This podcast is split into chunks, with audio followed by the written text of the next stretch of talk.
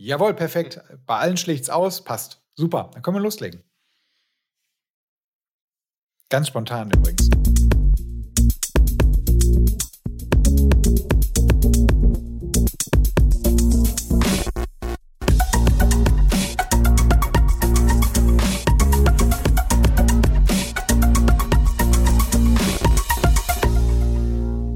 Ja, hallo Carsten, hallo Jessi. Hi. Hi. Hi. Wir wollen heute über das Thema Cyberpunk sprechen. Yes. Boah, jetzt geht's ab. Jetzt geht's ab, genau. Haben jetzt alle schon lange drauf gefreut. Ähm, genau, der Cyberpunk, das ist ähm, eine Bewegung oder ein Phänomen, das in den 80ern ähm, gestartet oder entstanden ist. Und ähm, was auffällt, ist, dass auch eine aufkommende Kritik gegen die äh, zunehmend empfundene Kommerzialisierung und Urbanisierung äh, da wiedergespiegelt wurde. Ähm, das Ganze wurde eigentlich gegründet und erfunden ähm, von mehreren Autoren. Ein populärer ist zum Beispiel äh, Neil Stevenson, der ähm, mehrere Bücher in dem Genre geschrieben hat aber auch ähm, andere wie Bruce Sterling oder William Gibson haben äh, maßgeblich dazu äh, beigetragen. Ähm, William Gibson vor allem mit seinem Werk äh, Neuromancer. Und ähm, der, der Ursprung kam eigentlich auch dann äh, von diesen drei Autoren, William Gibson, Bruce Sterling und der dritte John Shirley, die die Mirror Shades Group Bewegung hatten, Anfang der 80er Jahre, äh, wo sie auch diesen ähm, Look dann halt ähm, hatten, auf Pressekonferenzen, den man dann zum Beispiel auch ähm, von Morpheus aus Matrix kennt, mit so langen schwarzen Ledermänteln und verspiegelten Sonnenbrillen. Ähm, daher kommt das Ganze eigentlich. Ähm, und ähm, maßgeblich war bestimmt ähm, als Startwerk der Roman äh, Neuromancer. Eigentlich, der hat ähm, diese ganze Bewegung ins Leben gerufen, würde ich sagen. Ich würde mal ähm, damit anfangen, nachdem wir jetzt so äh, geklärt haben, wo der Begriff herkommt, äh, Carsten und Jesse, was fällt euch ähm, spontan zu dem Thema ein, wenn ihr das Wort hört, Cyberpunk? Vielleicht äh, Ladies first, Jesse? Ähm, ja, Cyberpunk. Also, wenn ich an Cyberpunk denke, dann, dann denke ich halt auf jeden Fall an äh, richtig viel Schmutz, Dystopien, ja. ähm, Megakonzerne, die halt quasi alles beherrschen und äh, kleine Leute, die sich halt äh, dagegen auflehnen müssen. Ähm, ich denke auf jeden Fall an äh, Cyborgs, beziehungsweise Menschen, die halt irgendwie halb äh, sich zu Cyborgs haben umformieren lassen und, und an krasse, an krasse Autos, Waffen und Motorräder. Nicht zuletzt. Ja, das ist so das, was ich damit verbinde. Und, und zusätzlich halt noch so ein bisschen, ja, Neon, Neonlicht. Neonoptik, ne? Ja. Alles schmutzig, aber ja, genau, aber in, in schmutzige Neonoptik getaucht quasi. Das, das ist für mich Cyberpunk, ja. Schmutzige Neonoptik, ja, das ist ein schönes Bild, ja. Ja, Carsten, wie ist es bei dir? Äh, ja, guter Punkt mit der Neonoptik, das stimmt. Das ist so, diese 80er Neonoptik ist so charakteristisch dafür. Ähm, ich denke dann an äh, Kleinkriminelle, an äh, Cyberspace auf jeden Fall, recht, recht viel Internetgedöns.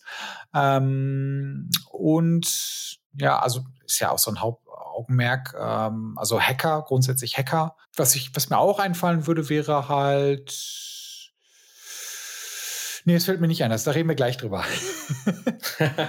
also ein Punkt, den ich noch nennen würde, wäre vielleicht die, die Kapitalismuskritik. Ne? Ja, das stimmt. Das, ähm, ja, da hatten wir ja, ja auch schon mal vorher, also haben wir eigentlich in beiden Folgen, die wir schon ähm, haben bei Philosophy, ähm, diese Thematik der Kapitalismus und ähm, Konzerne übernehmen die Macht an der Stelle von ähm, Regierung. Das ist bei Cyberpunk ebenso. Und ähm, das ist eben von den Autoren auch so zu sehen als eine Kritik an dieser Bewegung, die ja in den 80ern äh, schon im vollen Gang war eigentlich. Ne? Es gibt immer so auf der einen Seite die ähm, Konzerne, die quasi das Feindbild sind, so die ähm, Finanzmacht, so die Mächtigen. Und auf der anderen Seite gibt es immer die, die Anti-Helden, würde ich sagen. So ähm, bei Shadowrun, ähm, wo wir später noch drauf zu sprechen kommen, da sind es dann die, die Shadowrunner, quasi die ähm, ja für die schmutzigen Konzerne arbeiten müssen, sich verkaufen müssen aber eigentlich die äh, Rebellen sind, so die Guten und die Coolen. Ja, ich sag, wo, wobei es interessant ist, bei Cyberpunk ist es wirklich so, ne, dass die Kriminellen eigentlich die, die hochstilisierten Helden sind und äh, die, die Konzerne oder alle anderen sind eigentlich so die großen Kriminellen. Also die Kriminellen nehmen sich gar nicht als Kriminelle wahr in, diese, in dieser Welt so, ne? Also die sind halt eher äh, an der Grenze zur Illegalität äh, zu diesem Zeitpunkt und äh, versuchen halt im Endeffekt nur zu überleben. Das ist so, so der, der Tenor, glaube ich, den wir da halt so haben. Ne? Genau. Ja, keiner nimmt sich so richtig als der Kriminelle wahr. Ne? Und dann eben auch, dass die, die Konzerne, die ähm, Anti-Helden dann auch für sich einspannen, für ihre Zwecke, ne? um dann äh, sich auch untereinander gegenseitig zu bekriegen. Und äh, die Anti-Helden oder die Leute dann machen es eben mit. Ja, das ist ein ganz wichtiger Punkt, ne? Konzernkriege untereinander halt. Also dass, dass, dass quasi Großkonzerne sich gegenseitig halt äh, bekriegen um, um die Machtstellung, um die Machtposition und äh, die kleinen Leute dann halt quasi darunter leiden müssen. Falls die neuen Mächte eben sind. Ne? Es gibt äh, in dem Sinne keine Staatengefüge mehr, so richtig. Also es gibt sie noch, aber sie sind eigentlich komplett in den ähm, Hintergrund. Irrelevant geraten. eigentlich. Irrelevant. Der Lobbyismus, wie, wie wir ihn heute haben, hat überhand genommen, äh, hat noch größere Gestalt angenommen, so dass eigentlich die Konzerne die gesamte Macht haben. Ne? So ist es im, im Cyberpunk, in den Erzählungen. Was mir, was mir noch so ein bisschen auffällt, ist, äh, oder einfällt, ist, ähm, gerade jetzt auch bei äh, Shadowrun ist es halt relativ eine eigene Sprache. Ne? Die Runner, die haben halt auch so eine gewisse Art, sich zu äh, artikulieren. Ähm, das, das kommt relativ häufig in den Büchern. Also es wird in sehr vielen merkwürdigen äh, Fantasieausdrücken gearbeitet. Nur das wird auch sehr viel das Chinesische oder zu dem Zeitpunkt das Japanische mit reingemischt halt in die Ausdrücke. Das ist halt auch ganz Richtig. gerne gesehen, ja. Also das, das ist noch, da ist, da ist auch noch so ein bisschen Stilistik drin, ne? Aber ich meine, ich glaube, das ist, wenn wir überlegen, die 80er, da war halt Japan so auf dem Vormarsch, deswegen ist wahrscheinlich auch dieser japanische Einfluss halt das, auch drin. Das hängt da auf jeden Fall mit äh, zusammen. Also in den 80ern ging man ja teilweise auch noch davon aus, früher, dass die Japaner mal die Weltherrschaft wird, ne? weil das war gerade so die Hochzeit von Firmen wie Toyota, Yamaha, Honda und die sind da gerade alle hochgekommen und haben die amerikanischen und europäischen Konkurrenten fertig gemacht, sage ich mal, durch ähm, Projekteinführung von Kanban und so, äh, waren die einfach, was Preis-Leistung angeht und Qualität, überlegen. Ne? Das, das, war so damals.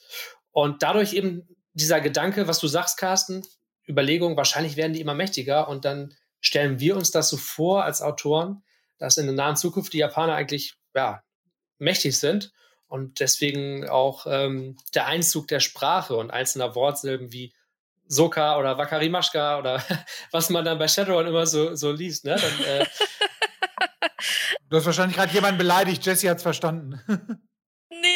nee. Das, ich ich, ich habe gezuckt. Mein Augenlid zuckte kurz, weil es Wakarimashita heißt. Wak, Wak, ah, ja, stimmt. Du sprichst Japanisch. Ne? Bei mir ist es eher Chinesisch. Wakarimashka, verstanden heißt das doch, ne? Nein, nein, Mas, Ma, Mashta. Mashta. Mit ah, T. Nicht so hart. Also, wird das nicht, ja. Aber wird doch mit K geschrieben, oder? Nein. Echt nicht? Wakarim ich könnte schwören. Nein, nein, nein. Wakarimaska. Wacker. Wakarimaska. Der gute Deutsche wieder. Wakarimaska. So steht am, am, am Ballermann. Also, also, also das, das Ding ist, wenn du sagst Wakadimashka, dann fragst ja. du jemanden, haben sie verstanden? Und genau. wenn du genau. sagst Wakadimashta, dann sagst du, ich habe verstanden. Nee, ah, ja, ja, ja, ja. Nee, ich meinte tatsächlich die Frageform. Haben Sie verstanden? Da hat er sich jetzt genau. gerettet. Da ah, hat er sich okay. jetzt gerettet. nee, das Wakarimashta kannte ich auch gar nicht. Ich habe das hier gerade beides. Ja, dann lass ich dich nochmal davon kommen, Jonas. Dankeschön. Ich glaube, es ist noch ein weiterer Aspekt, äh, weswegen halt äh, Japan halt auch genommen wurde. Ich könnte mir vorstellen, oder nee, zwei Aspekte. Einmal äh, Technik, weil Japan war schon bis ja. dato immer ein technikverliebtes Land und ähm, mhm. Ich glaube auch, dass ich glaube auch, dass bei William Gibson halt so ein bisschen, ich meine, damals gab es auch schon Mangas und damals hat sich, äh, haben sich die Japaner auch schon mit solchen Sachen auseinandergesetzt. Und ich glaube, die wollten halt sehr, sehr gerne diesen ganzen Samurai-Chat mit drin haben. Weil, ähm, ich meine, es gibt sogar eine eigene Klasse bei Shadowrun, in Street Samurai, und ähm, da, da wurde schon sehr viel übernommen. Und ich denke, das passt halt auch besser als China. Irgendwie ist Japan noch ein bisschen cooler als China, was das betrifft. Was die Stilistik betrifft, auf jeden Fall. Komm, ey, da müssen wir uns ja nicht drüber diskutieren, oder? Abgesehen davon haben die Japaner ja jetzt nun mal auch gezeigt, dass sie Cyberpunk ja, verstehen, indem sie einfach total viele coole Animes darüber gemacht haben. Ja, das ich meine, hallo. Ja, bei, bei, bei Chinesisch, überleg mal, chinesischer Cyberpunk. das wäre irgendwie ein bisschen befremdlich, glaube ich, so.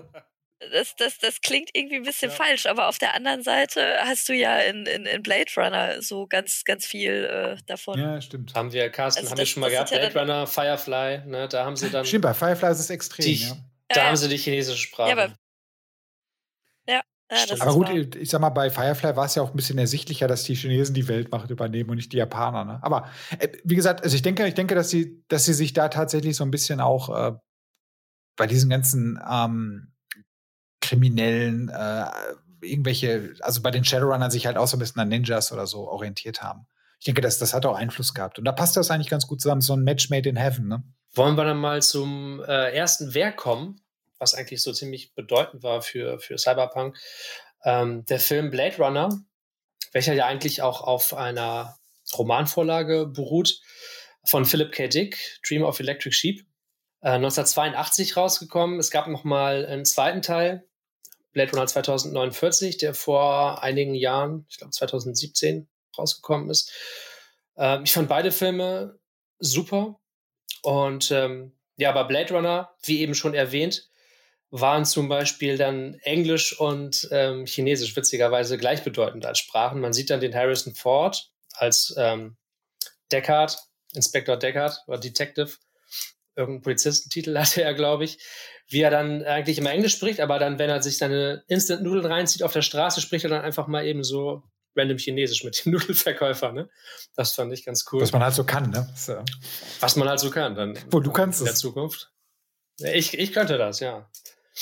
Ähm, und äh, ja, für mich ähm, ganz wegweisend diese, die Optik, die der Film hatte, dieses, dieses düstere, ähm, trostlose. Es regnet eigentlich die ganze Zeit in jeder Einstellung, in jedem Schnitt. Wenn er da, die Menschen haben immer diese, diese Regenschirme, die man auch aus Japan wirklich kennt, diese durchsichtigen Regenschirme, haben sie immer. Und äh, ja, die fliegenden Autos natürlich ähm, cool, die wir immer noch Riesige nicht haben. Reklametafeln. genau, die riesigen ähm, Reklametafeln fand ich auch geil. Dann auch damals auch realistische äh, Werbung, auch Product Placement wahrscheinlich, fällt mir gerade so auf. Coca-Cola, ja, Atari und so, was da alles drin war. Genau. Und, aber äh, das ja. ist halt genau bei dem Thema, ne? Es ist total dreckig, aber trotzdem in so Neonlicht getaucht, ne? Alles in dieser äh, Neonlichtoptik, ja. Und äh, großartige, wegweisende Optik von Ridley Scott. Großer, großer Meilenstein, genau. Ich glaube, Carsten mag den Film nicht so sehr. Völlig ne? überbewertet. Völlig, völlig, völlig überbewertet. Übrigens, übrigens das Design ist übrigens von Sid Mead. Ähm, das fällt mir gerade noch so mhm. ein. Äh, also, Sid Mead, auch Alien, ne? Ja, genau. Mit für, Mit für verantwortlich, genau. Alien. Genau. Äh, und einige weitere Sachen. Aber nee, Blade Runner völlig überbewertet. Also schnarchlangweiliger Film. Ich finde ehrlich. finde ich überhaupt nicht. Ich finde, ich finde, ich find, eins ist cool, ist äh, Rutger Hauer. Ich finde auch Harrison Ford ist halt, spielt gelangweilt wie eh und je. Der Film ist, weiß nicht, der hat eine Stilistik, die mich abturnt. Ich, ich konnte wirklich, ich konnte noch nie wirklich damit was anfangen. Ähm, ich bin fassungslos. Ja, das ist, ja, ja, nur, ey, nur ich muss mal ganz kurz sagen, nur weil etwas alt ist, ist es nicht geil. Das ist halt alter Scheiß. Und das ist halt eins der schlechten Sachen von ja, Ridley Scott. das darf nicht wahr sein, wirklich. Nee, wirklich nicht. Aber hast du, ist ein Kulturwerk. Das, das Buch ist übrigens genauso schnarchig. Diese Geschichte ist auch die lahmste, die Philipp K. Dick jemals geschrieben hat. Also tut mir leid, damit kannst du mich wirklich jagen. Das kann nicht wahr sein. Das ist nicht gut. Das ist nicht gut. Kann, Allein was die, stimmt denn nicht mit dir? Die, die Thematik mit den, mit den ähm, Droiden, äh, den, den Nexus. Äh, ja, das gab ja noch nie dieser, sowas, ey. ja, und dann der, der Kampf-Void-Test, den sie halt immer durchführen, um rauszufinden, ob es jetzt ein Mensch ist oder nicht. Das fand ich auch großartig. Ja, aber das ist doch, das ist doch affektiertes ja. Geschwurbel, ey. Sorry, tut mir leid. Das ist eine Schlüsselszene ist, für, für den Film. Ist, ja, aber, für den aber, Film an ja, sich. die Schlüsselszene für einen langweiligen Film, das brauche ich doch nicht wissen. Es tut mir leid. Also, nee, mit, mit, mit Blade Runner kannst du mich wirklich jagen. Also, das ist, ist überhaupt nicht mein Ding. Ja, Jesse, wir machen nochmal eine eigene Folge, wo ja, wir Carsten es, ausschließen über Blade Runner. Bitte, ich, ich möchte ja, auch nicht dabei ich, sein. Ich glaube auch. Weil so kommen wir hier nicht weiter. So kommen wir hier nicht weiter, ja. Nee, dann äh, gehen wir gleich zum zweiten Werk, ähm, was ich auch ansprechen wollte. Das mag, mochte Carsten, glaube ich, ein bisschen lieber. Das wäre da der ähm, erwähnte Roman Neuromancer von ja, von, von William Gibson. Boah, ich muss dich voll enttäuschen, Jonas, tut mir voll leid. Den mochtest du auch nicht, Carsten? Nein, äh, nein, sorry. Neuromancer, Neuromancer ist halt auch, nur weil es angeblich einer der ersten, der ist, der ist leider auch nicht gut geschrieben, so finde ich. Also ich, aber, aber ich muss auch sagen, Neuromancer, das ist halt 80er, Mann. Das ist schon richtig lange her. Und ich habe den Fehler gemacht, ich habe mir das mal im, Kindle halt ähm, mal so überflogen, jetzt mal wieder seit letzten und seit neuesten und habe festgestellt, so, boah, nee. Weißt du, was das Problem bei Cyberpunk als, als Ganzes ist? Das große Problem von Cyberpunk ist, dass die Realität langsam Cyberpunk überholt hat. Das stimmt, da gebe ich dir recht. Das ist ein Riesenproblem. Und das, das Problem ah. habe ich auch bei Neuromancer. Also das ist halt tatsächlich, ja, ja. was der technische Aspekt, das wollte ich bei Shadowrun gleich auch nochmal ansprechen. Ähm, die ersten Shadowrun-Romane, die hatten ja diese Technik, dass sich die Hacker oder Decker, wie sie genannt werden, das Cyberdeck immer durch ein Kabel hinten in die Schläfe reinstecken. Und das ist eigentlich überholtechnisch. Warum? Weil wir ja mittlerweile, ja, die ganze Technologie über Funk haben, über Bluetooth, Wi-Fi und über AR vor allem. Und äh, da gab es dann witzigerweise auch ja, bei Shadowrun. Da hat keiner dran gedacht, ne? Nee, das gab es natürlich noch gar nicht. Da gab es dann die Regelwerküberarbeitung, wo dann AR eingeführt äh, worden ist. Und das alles eigentlich drahtlos ähm, gelöst wurde in der augmentierten Realität. Weil das, äh, da konnte in den 80ern noch keiner dran denken, ne? dass diese Technologie mal kommt. Da hat man dann äh, nur noch in Kabeln, in Kabeltechnik hat man da gedacht. genau, da war alles verkabelt. Ja, ich meine, das ist ja eher alles noch total analog irgendwie, ne? Obwohl es ja irgendwie super ferne Zukunft ist, das ist alles irgendwie noch in den Erklärungen recht analog, weil ihr habt schon recht, so konnte sich keiner vorstellen. Aber um das nochmal runterzubringen, Neuromancer, der hat auch seine, ist okay. Also das, ich habe es damals sehr gerne gelesen, aber jetzt, wie gesagt, im wiederholten Lesen, da denkst du dir so, ja, wir haben 2020. Nee, Leute, das kommt so nicht hin, eure geile Zukunftsvision. Das habe ich aber mit vielen Sachen. ähm, der hervorragende Roman Neuromancer, ne? der, der äh, spielte, äh, ging darum, dass eben ähm, eine KI mit dem Namen ähm, Wintermute äh, bekämpft werden musste von äh, einem Hacker, der Armitage sich nannte. Und der war eigentlich so der Prototyp von den späteren, ja, ähm, Anti-Helden, wie wir sie später kennen, ähm, als, als Shadowrunner, die gegen die Konzerne gekämpft haben und äh, ja, eigentlich war das so der, der erste Roman, die ersten Geschichten, wo es eben so aufkam, dass es Augmentierungen gibt, dass es äh, Dinge gibt wie äh, die Matrix oder wie, wie du es immer nennen möchtest, so ein, so ein interaktives Internet, sag ich jetzt mal, wo äh, der Geist sich dann drin verliert und Dinge direkt wahrnimmt. Es ist schwer zu beschreiben, merke ich gerade. Äh, so wie es bei ähm, so wie es in diesem Roman geschildert wird, die verlieren sich quasi direkt in, in dieser Welt und äh, sehen Datenstränge und so direkt als abstrakte Gegenstände und können direkt mit denen interagieren, ne? während sie dann irgendwie ähm, Code eingeben. Ähm, das, diese ganze Welt und dieses ganze Wesen, das wurde hier ähm, erstmals in diesem äh, Werk eigentlich vorgestellt und geschaffen und hat dann einen ganz bedeutenden ähm, Einfluss gehabt auf ähm, spätere Cyberpunk-Werke. Genau. So, Carsten, jetzt kannst du kommen mit deinem nächsten Roman. Ja, kurz, ich habe noch kurz Trivia. Armitage ist übrigens eine Figur, die in Shadowrun auch auftaucht. Ach, echt? Achso, Jack, Jack Armitage, das ist eine Figur, die ist, äh, ich meine, die taucht entweder in dem damaligen Super Nintendo Shadowrun auf. Ähm, ja. Das ist ja eine Originalstory gewesen. Die wurde ja von dem, von dem äh, Macher auch, glaube ich, geschrieben. Und ich glaube, in dem PC-Remake, das jetzt irgendwie vor ein paar Jahren rauskam, das spielt er auch mit.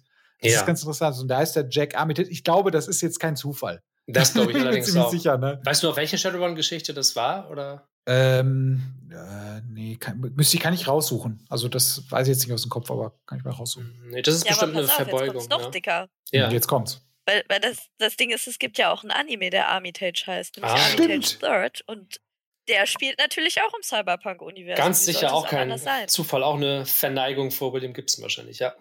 Achso, was ich jetzt noch sagen wollte, es, es gab halt äh, einmal ganz kurz ein Buch, was auch gleichzeitig so mit äh, gefahren ist, das war Metrophage. Das ist auch noch ja, ein Buch. Das war, das war mein, das war mein erstes äh, Cyberpunk-Buch, was ich gelesen habe, als, als ich glaube, das war 88, glaube ich. Mhm. Und äh, das, das geht so ein bisschen weg. Also, das, das ist, da ist gar nichts mit Cyberspace, da ist halt, ähm, spielt in LA äh, LA heißt aber zu der Zeit Lost Ass oder Last Ass, so wird's genannt, sehr geil. Weil es halt so wirklich alles für einen Arsch noch ist da so. Ne? Letzter Arsch oder was? Herrlich. Ja, genau. ja, das ist, hat sich so ein bisschen eingebrannt. Mhm. Und äh, da, da. Der Name ist Programm. Voll.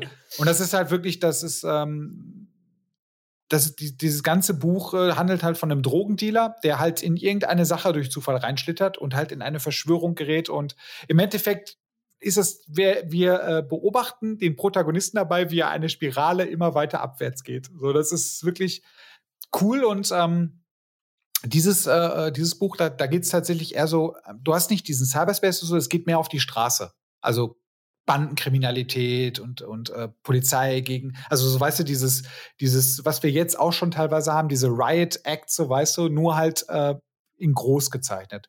Und wenn man mal bedenkt, in, äh, in LA gab es ja auch damals schon viele Unruhen. Ich glaube, das hängt auch so ein bisschen miteinander zusammen. Also nicht, dass sie durch das Buch inspiriert wurden, sondern dass das Buch dadurch inspiriert wurde. Ähm, ist auch ein cooles, cooles Buch, kann ich empfehlen. Ähm, ich kriege das inhaltlich nicht mehr ganz so zusammen. Das ist, wie gesagt, schon ein bisschen her und das kriegt man auch, glaube ich, gar nicht mehr so leicht. Ich habe gesehen, also es ist noch auf meiner Liste und bei Audible beispielsweise gibt es ähm, als englisches Hörbuch und ich wollte es mir dann als nächstes mal holen, ja, und mal, mal reinhören. Aber es ist, äh, genau, auf Deutsch gibt es zum Beispiel nicht. Es ist nicht so leicht zu bekommen, hast du recht. Ich, äh, da, da, ist mir äh, heute, als ich das mal kurz gegoogelt habe, ist mir eine deutsche Kritik aufgefallen, die ich mal wieder, das war wieder Allmann so. Und zwar, ähm, das Buchcover, da ist ja eine Pistole, da ist eine Spritze vorne dran, ne? Hast, kennst du das Cover? Äh, nee, das Cover das habe ich jetzt nicht vor Augen, ne? Also pass auf, da siehst du einen Revolver von der Seite und vorne ist eine Spritze dran. Und ähm, aus der Spritze ist ein Tropfen so ein grünes, von so einem grünen Gift oder so, ne, oder so ein ja. Serum. Und die Spritze ist halb voll. Und das Erste, was da steht, na, es ist ja unrealistisch, die Spritze ist ja halb voll, wie soll denn da vorne ein Tropfen rauskommen? Das war oh. die deutsche Kritik. Das war Alter. wieder so, oh, Allmann. Oh, das ist echt so, ja. Ich hätte jetzt gedacht, Scheiße. jetzt kommt so ein Spruch, aller ist die Spritze halb voll oder halb leer. Ja, oh, damit Hilfe. hätte ich jetzt gerechnet. Oh, das wäre auch so schlimm gewesen. Und äh, eine, eine Serie hätte ich noch übrigens, ähm, die ist mir gerade eben eingefallen. Kennt ihr die Buchserie Otherland von Ted nee. Williams? Äh, der Name sagt mir. Ja, das ist eine ganz große Reihe, ziemlich genau. erfolgreich, auch mit vielen Bänden schon. Ne? Habe genau. ich ähm, oft schon gesehen bei Thalia. Wollte ich hier schon immer mal reingucken. Ja. Ist, ist, also Hast du gelesen, ist, oder? Ja, ja, es ist tatsächlich sehr anstrengend, weil es wirklich so eine richtig fette Wälzer und da hast du halt auch, die arbeiten auch mit sehr, oder der arbeitet auch sehr viel mit eigener Sprache und so. Und da geht es tatsächlich eigentlich fast nur noch im Cyberspace. Also das musst du mhm. dir ein bisschen vorstellen, so in Richtung Ready Player One.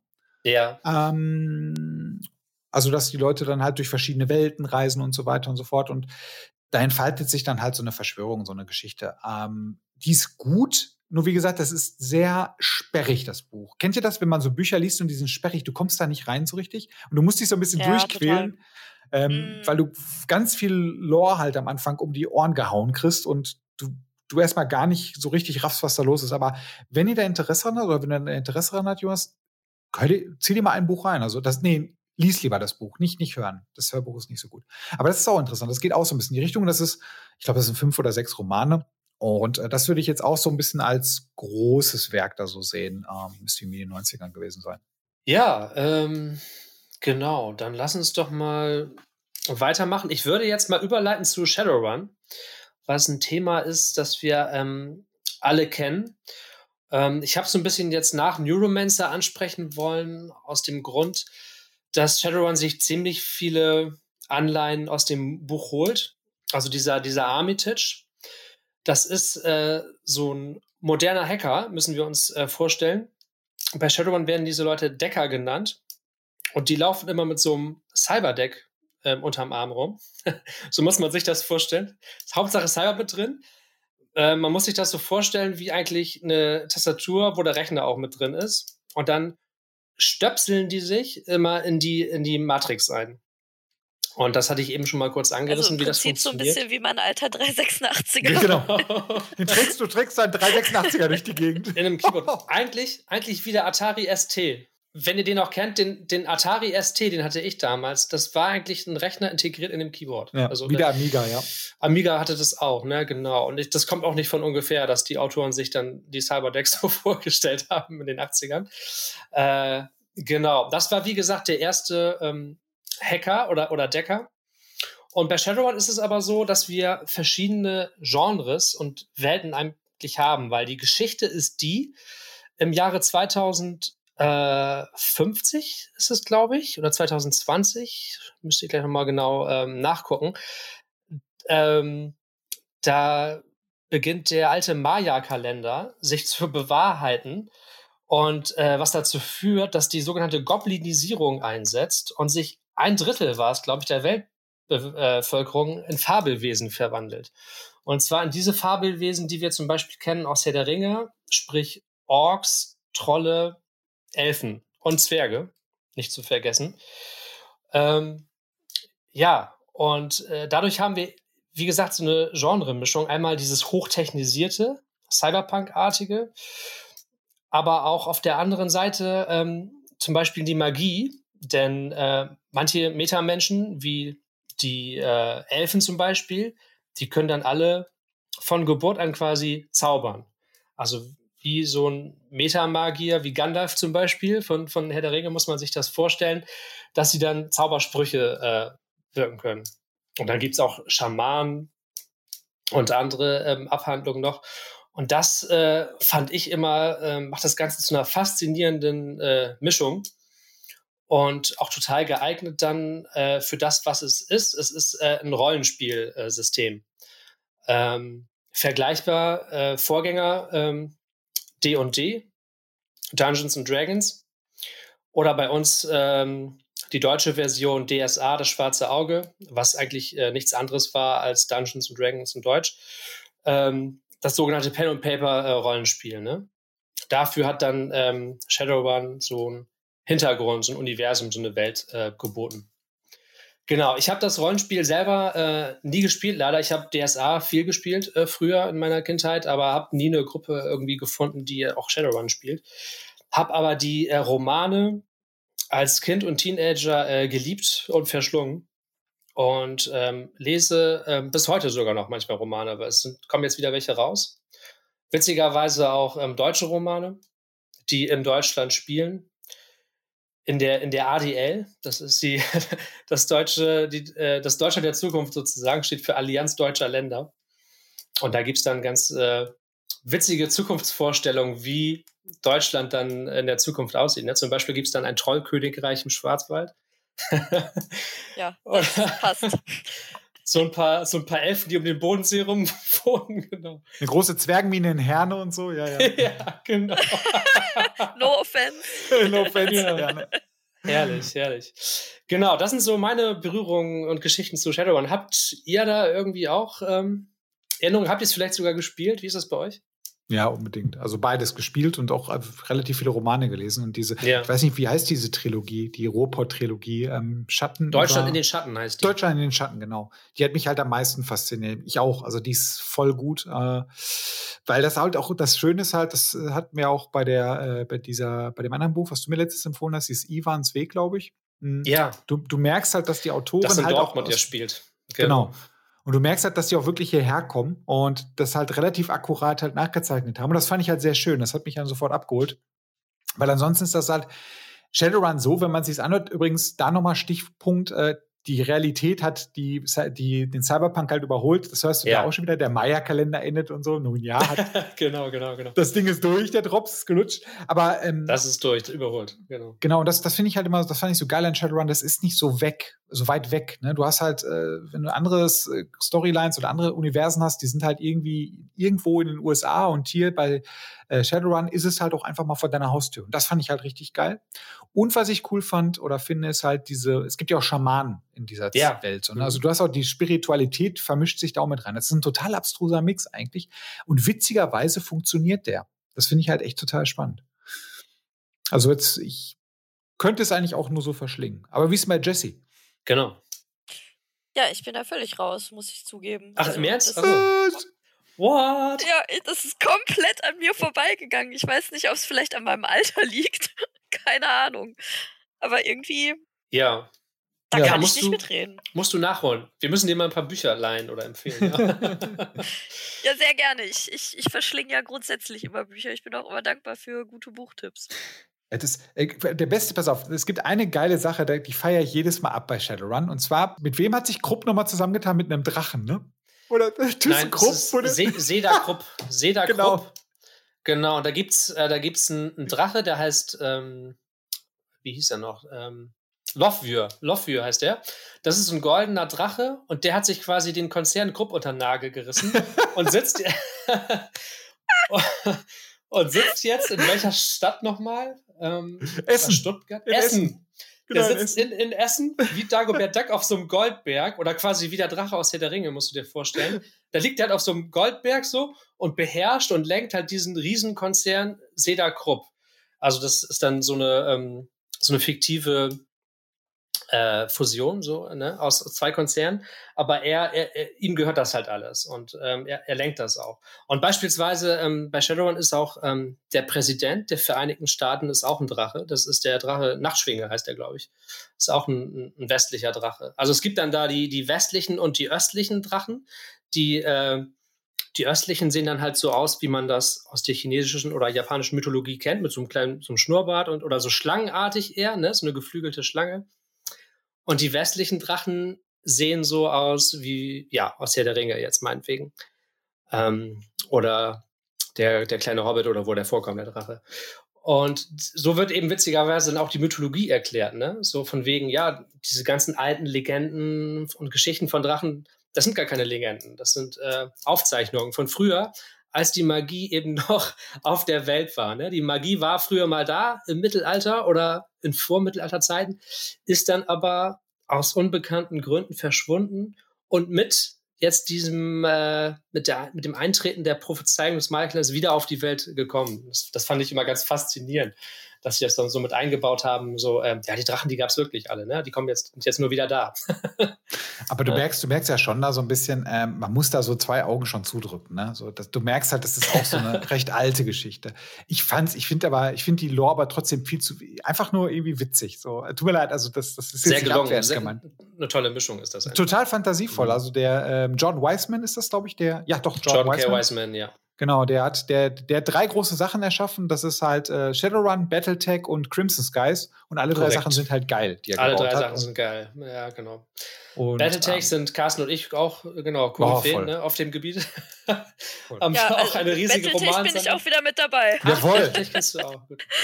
Ja, ist halt kein Cyberpunk-Thema, können wir vielleicht auch mal eine eigene Sendung Boah, das wäre, das wäre, eine Battletech-Folge wäre richtig geil, ohne Scheiß. Das wäre aber, oh, ja. das wäre aber große Dinge dann. Da weiß ich nicht, was wir da viel philosophieren können. Das ist eigentlich mehr eine Nerd-Sci-Fi-Geschichte, aber. Ja, das stimmt. Das stimmt, das ist ja total ab, äh, ab von, von allem, ne? Ähm, aber ja, also wie gesagt, bei Shadowrun, das, ja, das ist schon ein bisschen, also ich würde jetzt, ich will jetzt nicht sagen, das ist albern, aber es ist schon halt sehr weit aus dem Fenster gelehnt teilweise. Trotz alledem, und das ist der Witz daran, wenn du es liest, Jesse, es funktioniert, diese ganze Story. Also das klang mhm. jetzt doch, ich meine, ich muss, ich muss immer lachen, wenn ich diese Geschichte mit den Krupp und so höre. das aber, ist ja auch geil. Aber, aber trotzdem, es ist halt geil, weil es halt so, so lokaler Bezug ist. Ne? Und das macht das halt, glaube ich, für mich persönlich aus. Ja, also ihr hattet mich schon bei, bei dem Thema Drachen, also da war ich schon drin. Also, Ach so, das war ja einfach. Ihr habt mich überzeugt. ja. ja, hallo Drachen. ja, ja, so viel zu, zu ähm, Shadowrun. Dann lass uns mal ähm, weitergehen und ein bisschen über Anime sprechen. Also Anime, ähm, oh, ja, da seid ihr, da seid ihr größere Experten als ich. Also ich bin ja immer ein bisschen, wenn es um die Japanologie geht, dann bin ich ganz schnell dabei, so auch immer diese riesigen Kulleraugen und so, das ist nicht was für mich. Mit, mit einigen äh, Ausnahmen so, die ich auch geil finde, wie Akira oder Ghost in the Shell. Aber mhm, ja, genau. das ist natürlich der 80er Jahre Anime eher was für dich. Da gab es die ja. großen Kulleraugen ja. quasi noch nicht. Wollte ich gerade sagen. Wahrscheinlich mag ich Akira deswegen auch so gern unter anderem, ja. Genau. Ähm, da haben wir zum Beispiel äh, Blame, glaube ich, ne? Mhm. Ähm, die habe ich nicht gesehen, die Serie, und noch ein paar andere, die ich vielleicht äh, gar nicht kenne. Was gibt's denn da noch so? Ja, wir können ja einmal ganz kurz über Blam sprechen. Also Blam sagt man, spricht man es aus, nicht Blam. Ah, Blam, nicht Blame. Okay, Blam, Blam. Ja. Hm. Warum auch Blam. immer. Es wird ja Blame geschrieben, ne? Wahrscheinlich ähm, einfach das Schussgeräusch, so Blam, so von der, von der Knarre oder so. Könnt, könnte tatsächlich sogar sein. Also in Blam geht es halt darum, Boah, ich fasse das mal ganz, ganz grob zusammen. Also, wenn, ja. wenn, da muss man das wirklich mal ein bisschen. Also, wie es bei Anime typisch ist, man kann es nur anreißen und da muss man dann eine Folge zu machen, weil das kannst du vergessen, das jetzt auseinanderzunehmen. Also, im, in Blam ist es halt so, ähm, es, äh, es sind irgendwann auf, aus irgendwelchen Gründen, die ich jetzt nicht äh, nennen kann oder das würde zu weit gehen, wir sind halt Baumaschinen außer Kontrolle geraten und haben halt immer weiter eine Struktur gebaut, die später die sogenannte Megastruktur wurde. Das heißt, dass es die Erde nicht mehr gibt, die ist halt nur noch so ein Gewachs, so, so ein Organismus aus verschiedenen Strukturen, die erstellt wurden durch die Maschinen. Und die haben halt immer weiter unkontrolliert weiter konstruiert. Und die Menschen sind eigentlich schon ausgestorben.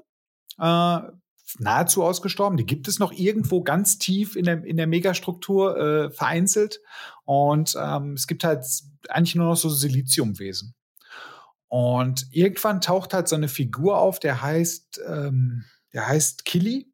Und der ist auf der Suche nach, ähm, jetzt muss ich mal überlegen, nach Menschen mit, genau, Menschen mit Netzwerkgenen. Also Netzwerkgene, die sich halt auch in diese äh, Struktur halt integrieren können.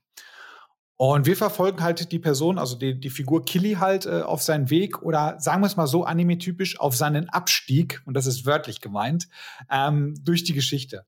Das wirklich nur ganz grob. Ähm, es ist, wie du raushörst, es ist weniger Cyberpunk, es ist wirklich tatsächlich sehr viel Endzeit drin. Und das ist wirklich äh, sehr deprimierend. ja, geil, hab ich Bock drauf, ist deprimierend, geil. Ja, weiß ich nicht. Also wenn, wenn ich an, an Cyberpunk im Anime denke, dann muss ich an 1998 denken, wo ich das ja, erste Mal Bubblegum Crisis, Crisis geguckt habe. Ja, das klingt voll dumm, ich weiß. ja. Oh ja. Das klingt super dumm, aber der Titel hat auch gar nichts mit der Story zu tun. Also es äh, geht nicht okay. um Kaugummi.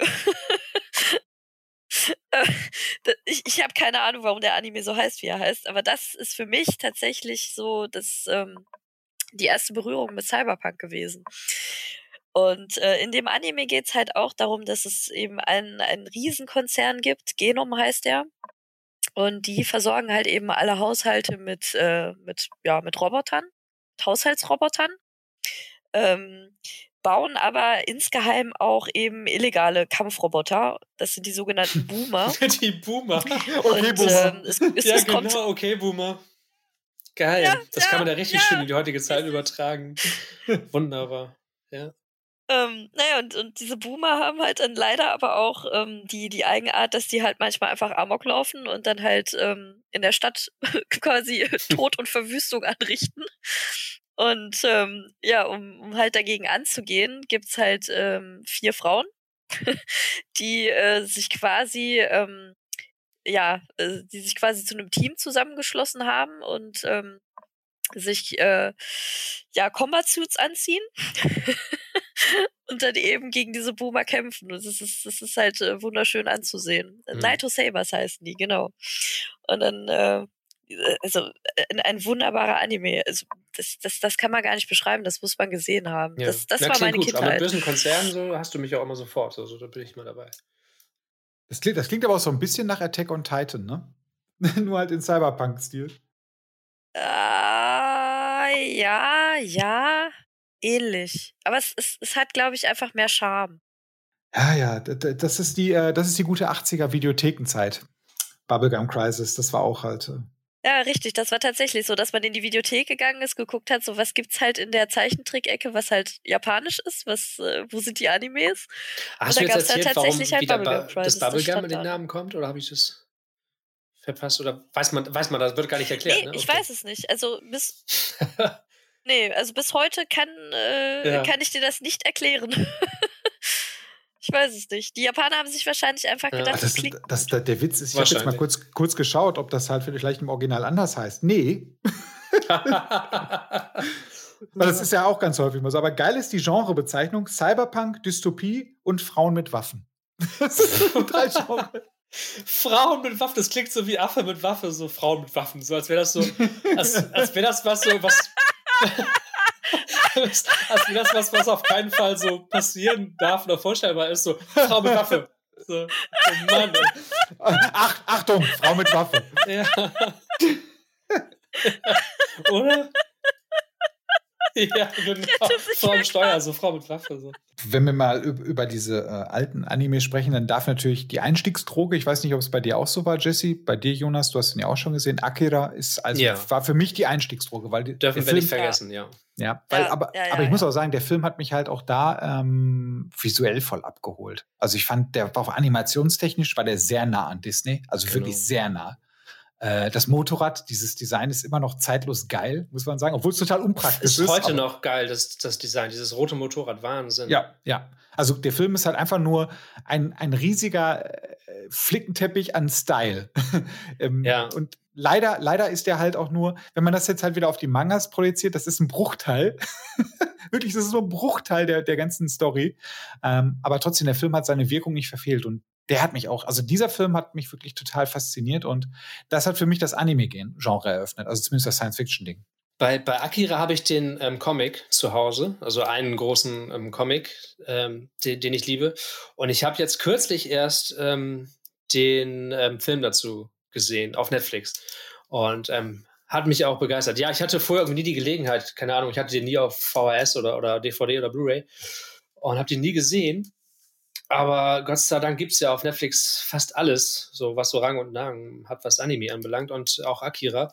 Ja, und ich war begeistert, weil ähm, es ist doch nochmal eine andere Art, wie in den 80ern ähm, diese Filme gezeichnet worden sind. So liebevoll und total viel ähm, Blick und Auge ähm, aufs Detail und äh, ja, einfach äh, total geil. Auch total dreckig, ne? Also Akira auch, der hat diesen, diesen Dirty Gritty Style.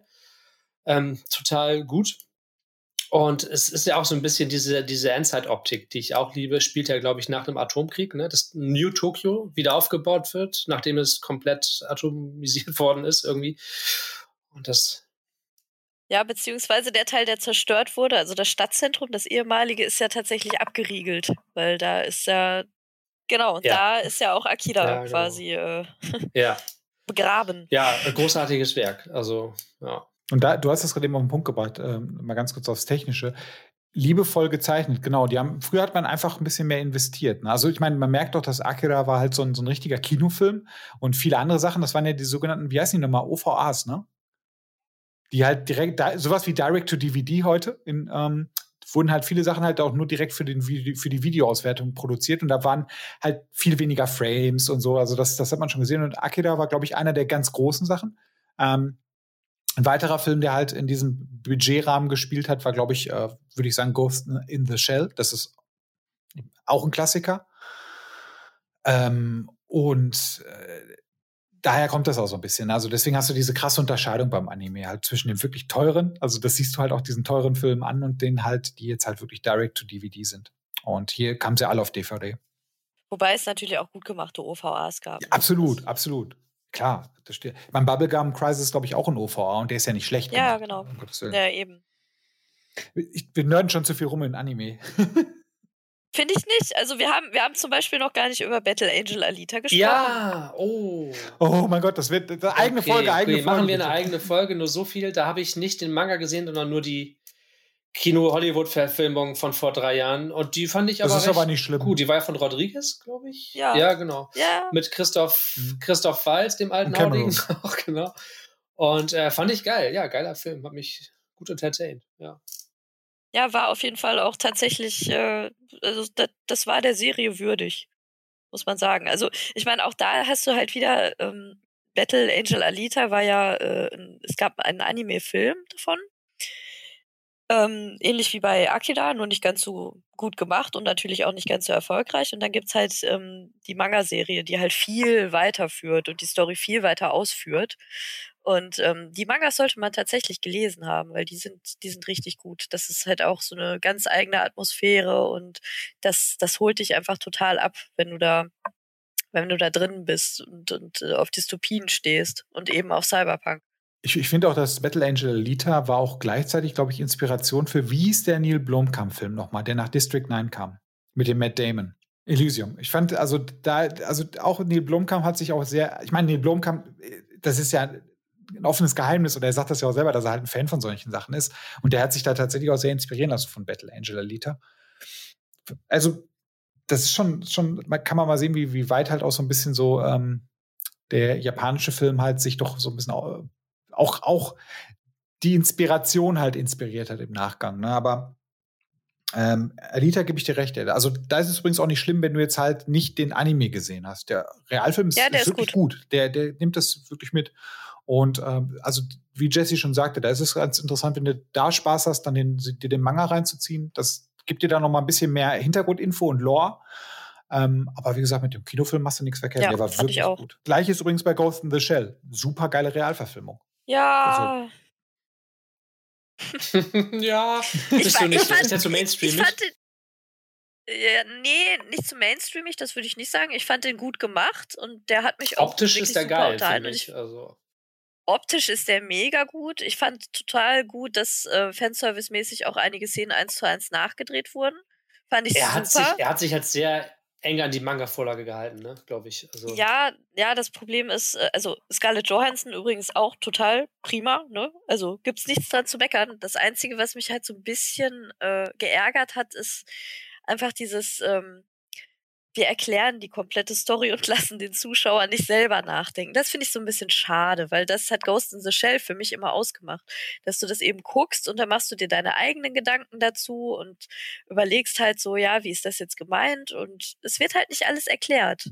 Und ähm, das hat der Kinofilm meiner Meinung nach leider ein bisschen äh, falsch gemacht. Aber das ist halt nur meine persönliche Meinung. Ja, das wird wahrscheinlich auch so ein bisschen ähm, Studioentscheidung gewesen sein. Ne? Ja, vermutlich.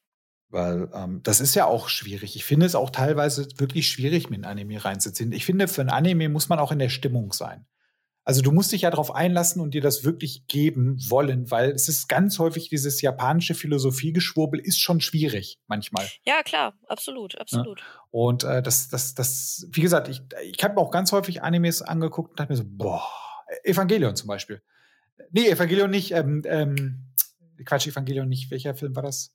Blam, Blam ist auch so ein Beispiel gewesen. Ich habe mir das angeguckt am Anfang und, oder habe es mir durchgelesen und dachte mir so, boah, und dann irgendwann huckt's dich halt, wenn du, wenn du halt mal in einer anderen Stimmung bist, wenn du halt wirklich aufnahmefähig bist für diese. Bei japanischen Filmen ist es ja halt auch so, es wird philosophiert, obwohl gar nicht gesprochen wird. du hast Einstellungen, wo einfach nichts passiert, es läuft Musik und du sollst dir deinen Scheißteil dazu denken. Und da ja. bin ich nicht immer bereit für. Und äh, das muss man halt einfach sein. Deswegen ist es, glaube ich, auch äh, bei dem Kinofilm so gewesen, dass sie gesagt haben, komm, auf die Fresse. Sonst wird das Wir leider machen das nichts. anders. Ja, genau. Ja, also ich hätte noch einen ähm, Anime, den ich ähm, geguckt habe auf Netflix, ähm, heißt The Psychopath. Und äh, thematisch geht das in die Richtung vom Film Minority Report, der ja eigentlich oh, auch cool. Ähm, Cyberpunk-Anleihen hat. Ähm, und da geht es eben darum, dass in der nahen Zukunft es keine Kriminalität mehr gibt, weil jede kriminale Handlung eigentlich im Keim erstickt wird so wie es eben bei Minority Reports diese Precogs gibt, ähm, gibt es auch bei Psychopaths so eine Art Gedankenpolizei. Und äh, die Leute werden alle getrackt, die werden quasi überwacht, äh, deren Gefühle. Und sobald da mal irgendwie der äh, Zeiger zu weit pegelt oder aus dem Rahmen schlägt, kommt sofort die Polizei. Ja, und ähm, macht da Prävention, ne? Dass die Leute quasi schon aus äh, dem äh, Gefecht, aus, außer Gefecht gesetzt werden, aus dem Rahmen genommen werden, bevor sie überhaupt mal ansatzweise kriminell äh, werden. Und da ist natürlich auch viel Kritik schwingt damit an äh, äh, der an, an, Politik, wie sie gemacht wird, an ähm, Überwachungspolitik, wie wir sie zum Beispiel heute in, in Städten wie, wie London schon haben. Also äh, haben wir ja auch das aktuelle ähm, Videospiel Watch Dogs, äh, London, da geht es ja darum auch. Ne? Also man muss ja wirklich sagen, äh, das ist ja schon fast Minority Report. So London, wie, wie, wie wir es heute kennen. Du hast an jeder Ecke eine Kamera, äh, nicht nur jeder U-Bahn-Station, sondern auch auf der Straße überall Kameras. Die totale Überwachung ist es eigentlich, ne? Also Big Brother 2.0 eigentlich. Und ähm, das wird da eben auch bei ähm, Psychopaths total auf die Spitze getrieben und, und gezeigt, wie es mal hin, äh, wo es mal hingehen könnte, wenn wir so weitermachen. So ähnlich Black Mirror kann man eigentlich sagen.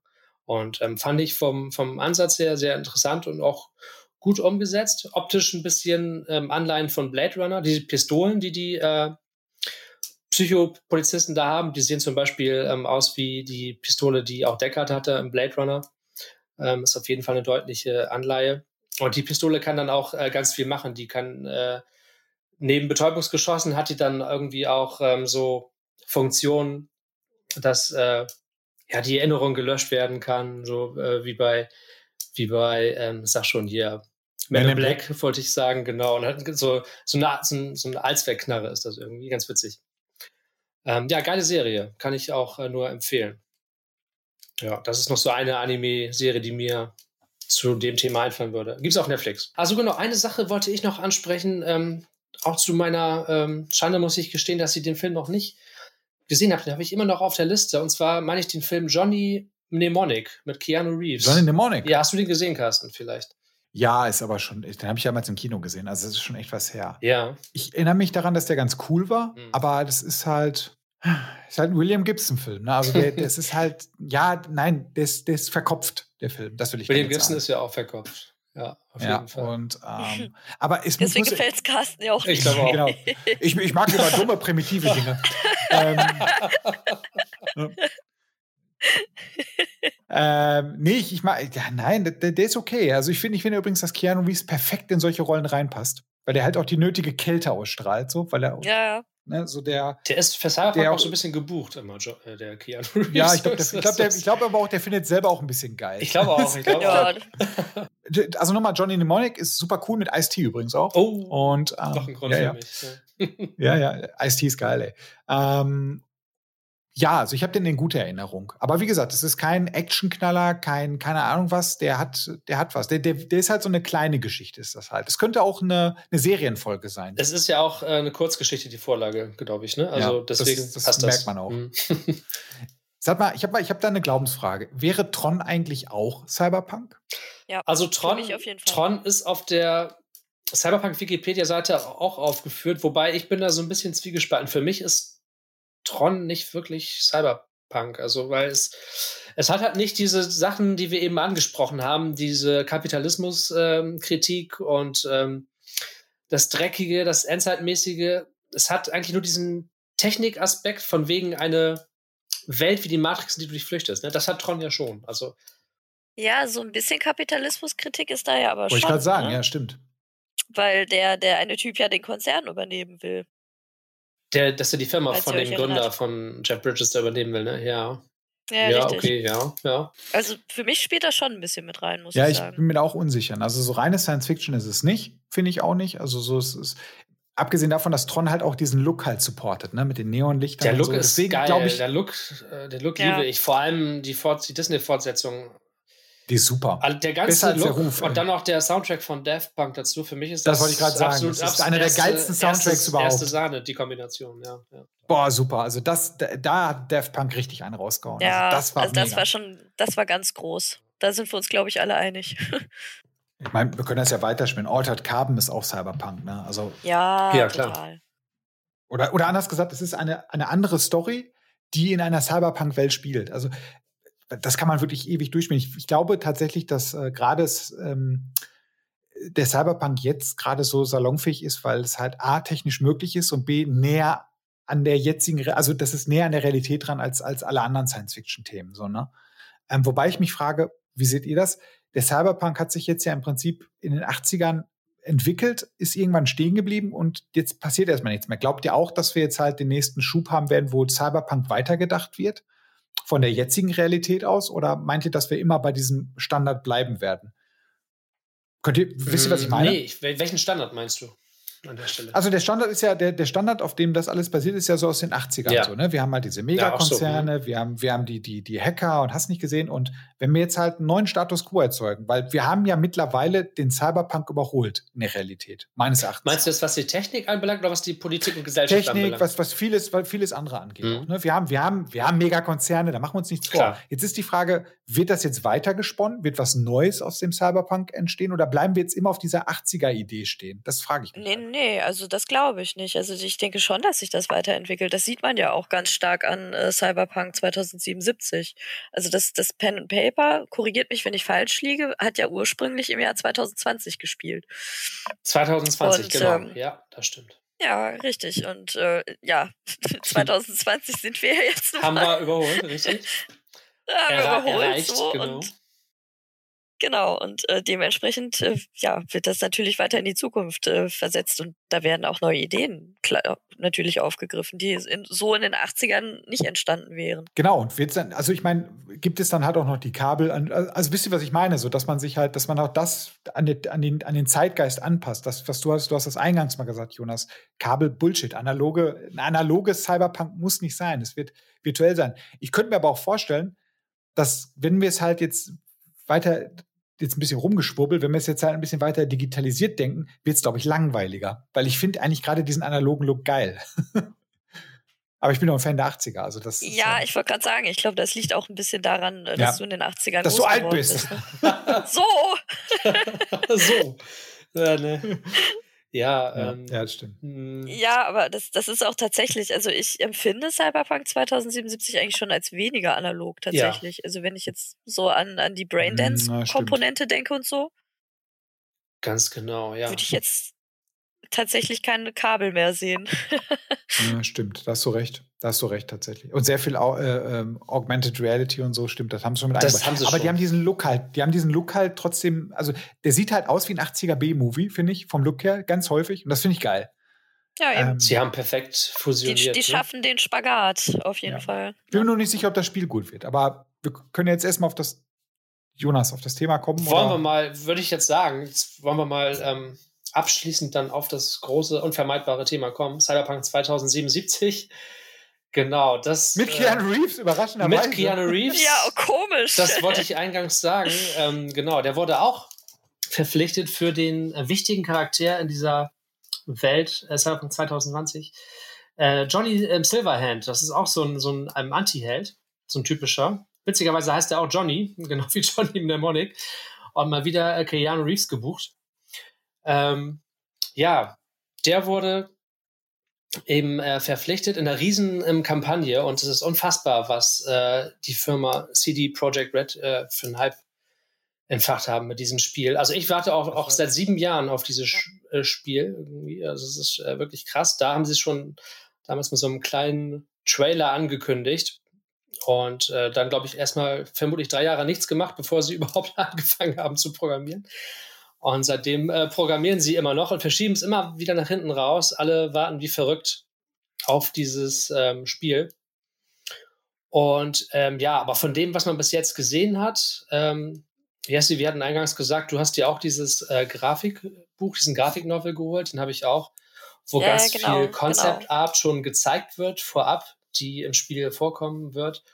Und da, genau, Carsten, wie du schon gesagt hast, da ähm, vermixen sie ähm, wirklich alles Geile, was Cyberpunk überhaupt ausmacht. Einmal diesen, diesen, diesen 80er-Look, auch mit vielen Kabeln und Schläuchen, die irgendwie aus äh, Gesichtern rein und rausragen. Ähm, aber auch äh, diese Neon-Optik, über die wir viel gesprochen haben, das wird da alles mit, mit bei sein. Und ähm, ja, ich finde es faszinierend, das hatte ich auch schon mal ähm, erwähnt, anfangs, wie wenn du jetzt zum Beispiel ähm, bei Google Cyberpunk eingibst, ist der erste Eintrag auf jeden Fall dieses Spiel, Cyberpunk 2077. Also wie sie es geschafft haben, durch diesen unglaublichen Hype schon fast den Begriff Cyberpunk ähm, an sich zu reißen und zu, zu, zu vereinen haben. Das ist wirklich ein Phänomen. Ja, ich meine, das Spiel ist alleine durch den, durch den großen Hype im Vorfeld irgendwie schon zur Legende geworden. Ja, das ist echt so. Der Wahnsinn tatsächlich. Das hat man nicht alle Tage. Ich könnte mich nicht erinnern, dass ich das beim Spiel schon mal, beim anderen Spiel schon mal was ähnliches erlebt habe, irgendwie, was den Hype angeht. Und wehe, das kommt nicht pünktlich am 10. Dezember. ja. Ich habe nämlich Urlaub. Ja. Genau am 10. Ist es nicht auch schon sogar siebenmal verschoben worden? So? Man wartet seit sieben Jahren ja, drauf, ja. ist es siebenmal verschoben worden. Wahrscheinlich kommt es im Jahr 2077 erst raus, so der Running Gag so, so, mal gucken. Okay, bis dahin bin ich wahrscheinlich in Rente, dann, dann ist das. Na, auch, dann habe ich auf jeden Fall auch Zeit. Genau. genau, nochmal zum Hintergrund. Das Ganze ähm, haben wir schon mal ähm, erwähnt. Ähm, fußt eigentlich auf dem Konzept äh, von einem äh, Mike Pondsmith, heißt der. Und der hat auch so ein Pen-and-Paper-Spiel eigentlich ähm, gebracht, ähnlich wie Shadowrun. Ähm, und dieses Pen-and-Paper-Spiel hieß Cyberpunk 2020. Und ähm, aus dem Grund, dass wir 2020 schon erreicht haben und dass es deswegen nicht mehr ganz so cool ist, äh, haben sie es dann einfach ähm, nachverlegt in die Zukunft und äh, Cyberpunk 2077 um. Genau, und äh, ja, das Spiel kommt jetzt. Sie planen da ähm, viel draus zu machen. Ich habe gelesen, sie planen eine Anime-Serie zu machen mit einem bekannten ähm, japanischen Studio, was schon viele andere Animes auch Ghibli. gemacht hat. Ja. Nee, Ghibli glaube ich nicht. Nein, das war ein Scherz. Das war ein Scherz. Ich denke nicht, dass es Ghibli wird. Das wäre aber geil, das wäre der verstörendste Cyberpunk-Scheiß, den es gibt. Nee, mit den Verrückten nicht. Auf jeden nee, Fall. Ähm, oh. Der fette Cyberwurst. genau. ja, sie wollen Comics bringen, sie wollen noch weitere ähm, Spiele natürlich bringen und eine, eine Fernsehserie, wahrscheinlich eine Realverfilmung, alles Mögliche. Sie wollen ein richtiges Universum aufbauen, um das quasi wie Star Wars so richtig zu kommerzialisieren und auszuschlachten. Ne? Und ey, also ich werde es kaufen. Ne? Also ja. keine Ahnung. Die ich wollte gerade sagen, shut up and take my money. Shut up and take my money ist so meine Haltung dazu, genau, ja. ja ich kann es nicht abwarten. Genau. Wie ist das bei euch? Habt ihr auch Bock auf das Spiel oder wie ist der Hype bei euch so? Ja, total. Also ich habe es schon Angekommen. vorbestellt, wie gesagt, ja. vorbestellt, äh, halt ähm, Urlaub genommen denke ich mir, auf geht's, ey. Ja, und wie gesagt, ich habe das, das Buch halt ja auch nicht umsonst bestellt. Ne? Du hast ja auch anfangs gesagt, so du hast es halt einfach gekauft, um die Vorfreude auf das Spiel zu steigern. Und genauso ist es halt, ne? Das Buch bietet ja auch ganz gute Hintergrundinformationen. Und dementsprechend, äh, also ich bin total gehypt.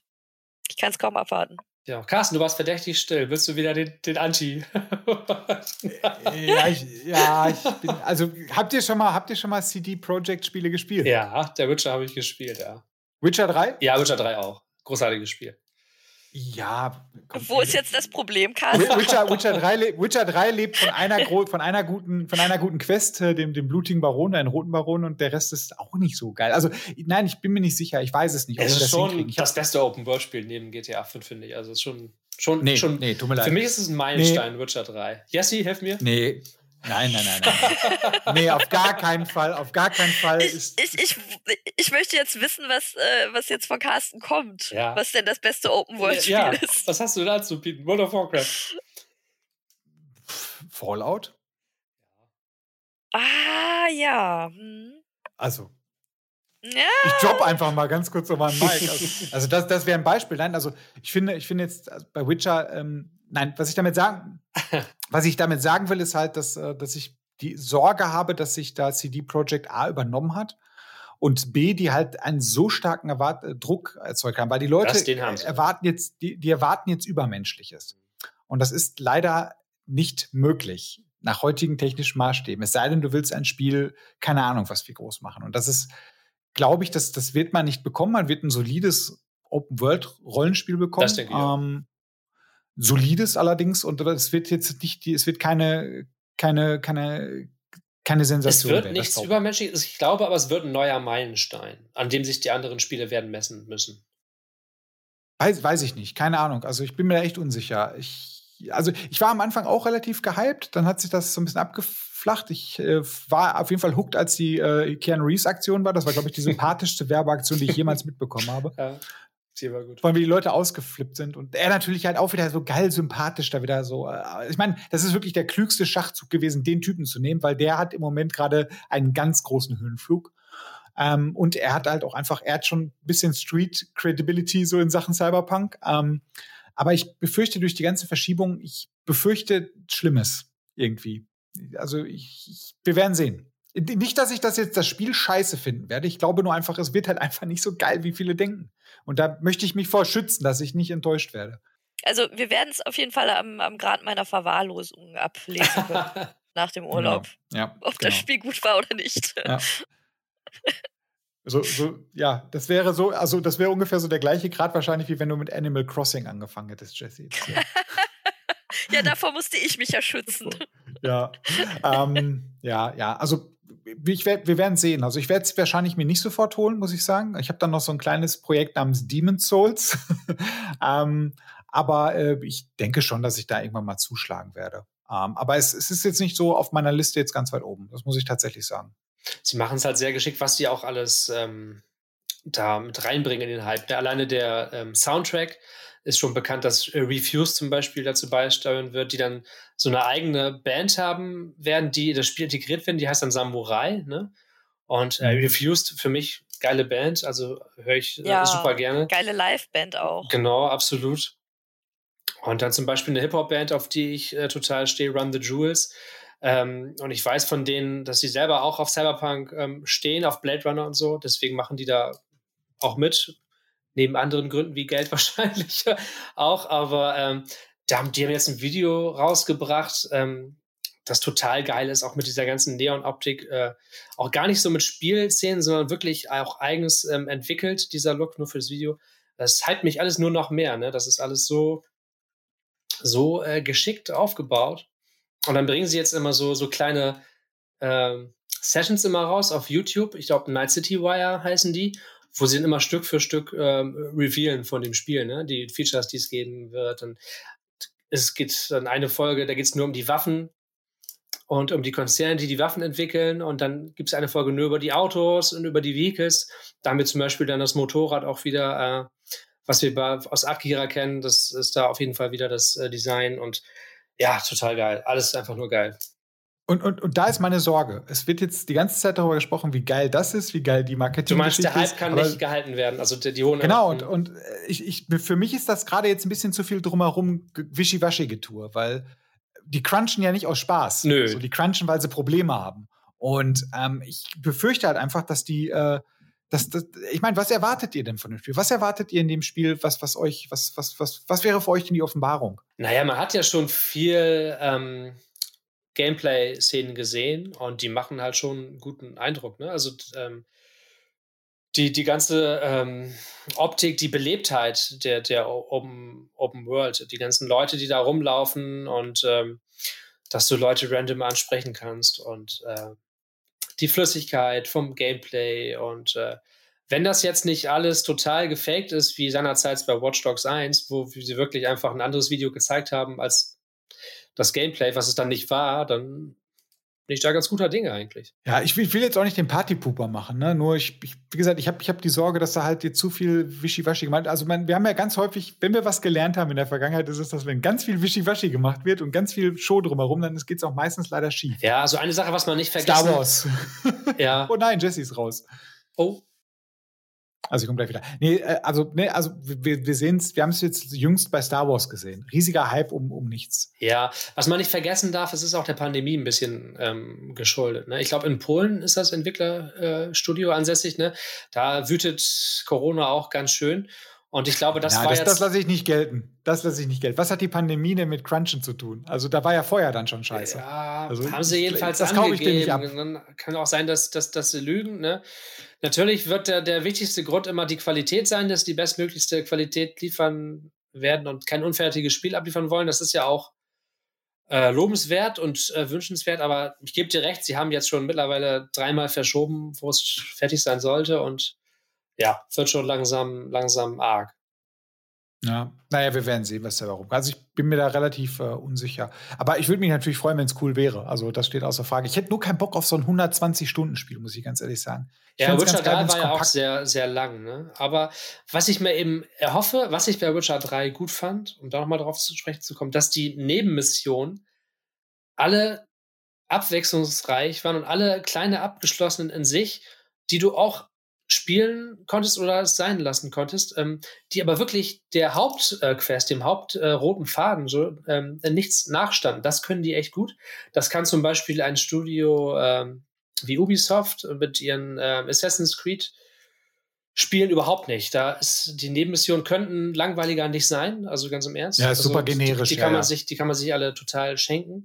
Und da sind die ganz weit vorn und sowas können die. Und da, dadurch, dass jede äh, kleine Nebenmission eine eigene Geschichte hat, wird extrem viel ähm, Atmosphäre erzeugt und ähm, die Immersion wird größer und das macht einfach Spaß. Da, da freue ich mich drauf. Dass die, das denke ich, werden sie auch wieder so gut hinkriegen wie bei Witcher 3. Genau, machen wir Deckel drauf, Carsten, wa?